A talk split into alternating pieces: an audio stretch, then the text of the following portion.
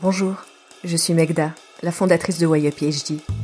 PhD est le podcast qui donne la parole aux chercheuses et aux chercheurs qui évoluent dans la sphère universitaire ou de manière indépendante. Parce qu'il y a autant de chercheuses et de chercheurs que de manières de faire de la recherche, j'ai voulu aller à leur rencontre. Dans chaque épisode, ces passionnés vous partageront les processus qui les ont menés sur cette voie, les thématiques qui les habitent, mais également leur cheminement, parfois traversé de joie, doute, remise en question, mais aussi réussite. J'espère que cela vous inspirera et éveillera votre curiosité. Vous pouvez soutenir PhD en ajoutant 5 étoiles sur les plateformes d'écoute et en nous suivant sur les réseaux sociaux. Bonne écoute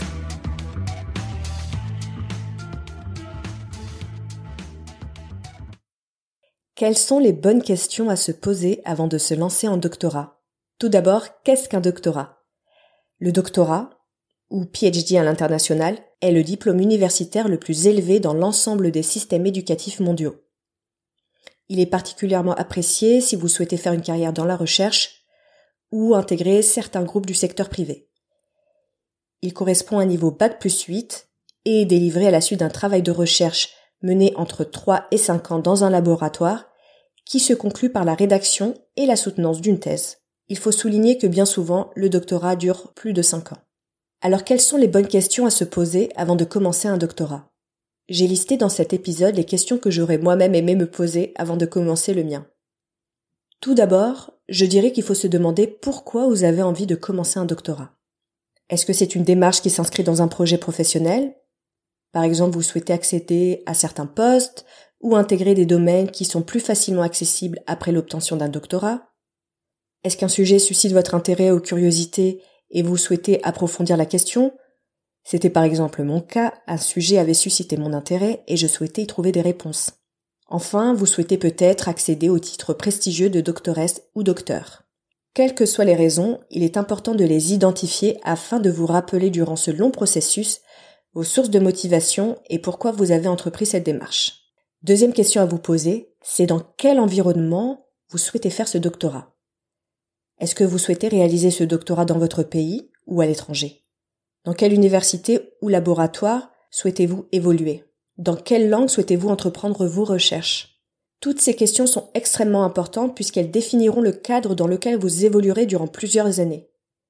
Les modalités administratives et les exigences académiques peuvent différer d'un pays à un autre ou d'une université à une autre. Par exemple, faire un doctorat aux États-Unis n'est pas du tout la même chose que faire un doctorat en France. À ce sujet, je vous renvoie à l'épisode où j'interroge Joao Gabriel, doctorant à l'université John Hopkins aux États-Unis. Vous souhaitez peut-être faire une co-tutelle, c'est-à-dire d'avoir deux directrices ou directeurs de recherche au lieu d'un. Eh bien, ce cadre fixe des règles précises pour valider votre doctorat. Bref, tout un tas de sujets à bien prendre en compte avant de vous lancer afin d'être en adéquation avec votre futur environnement. Autre question importante à se poser, c'est quel type d'encadrement vous souhaitez pour réaliser ce doctorat? Autrement dit, quelle directrice ou directeur souhaitez-vous pour votre encadrement? Pour mener un doctorat, il vous faut être encadré par une directrice ou un directeur qui dirigera votre thèse. Pour cela, je ne peux que vous conseiller de prendre votre temps avant de vous engager. Bien souvent, les aspirants doctorants foncent tête baissée et choisissent le premier encadrant qui accepte de les suivre. Or, c'est un sujet à ne pas prendre à la légère, car ce sera la personne référente qui vous accompagnera de la première année à la soutenance de votre thèse. N'hésitez pas à vous renseigner, questionner votre réseau et je dirais même rencontrer votre potentielle directrice ou directeur afin de voir si vous êtes sur la même longueur d'onde.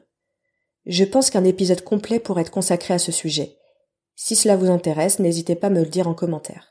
Enfin, je dirais qu'il faut se demander comment vous allez financer ces années de recherche. À l'heure où je vous parle, il existe différents types de financement en France. Le contrat doctoral, qui est signé entre vous et l'université. Chaque année, une campagne est ouverte et les aspirants doctorants peuvent postuler.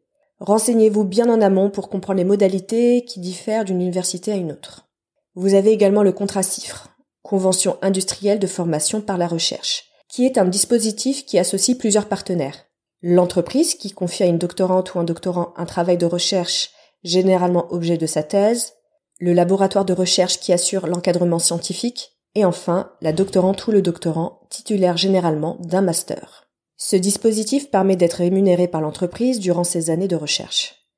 Si cela vous intéresse, je vous invite à écouter l'épisode où j'interviewe Maria Le Gagneur, doctorante en contracifre.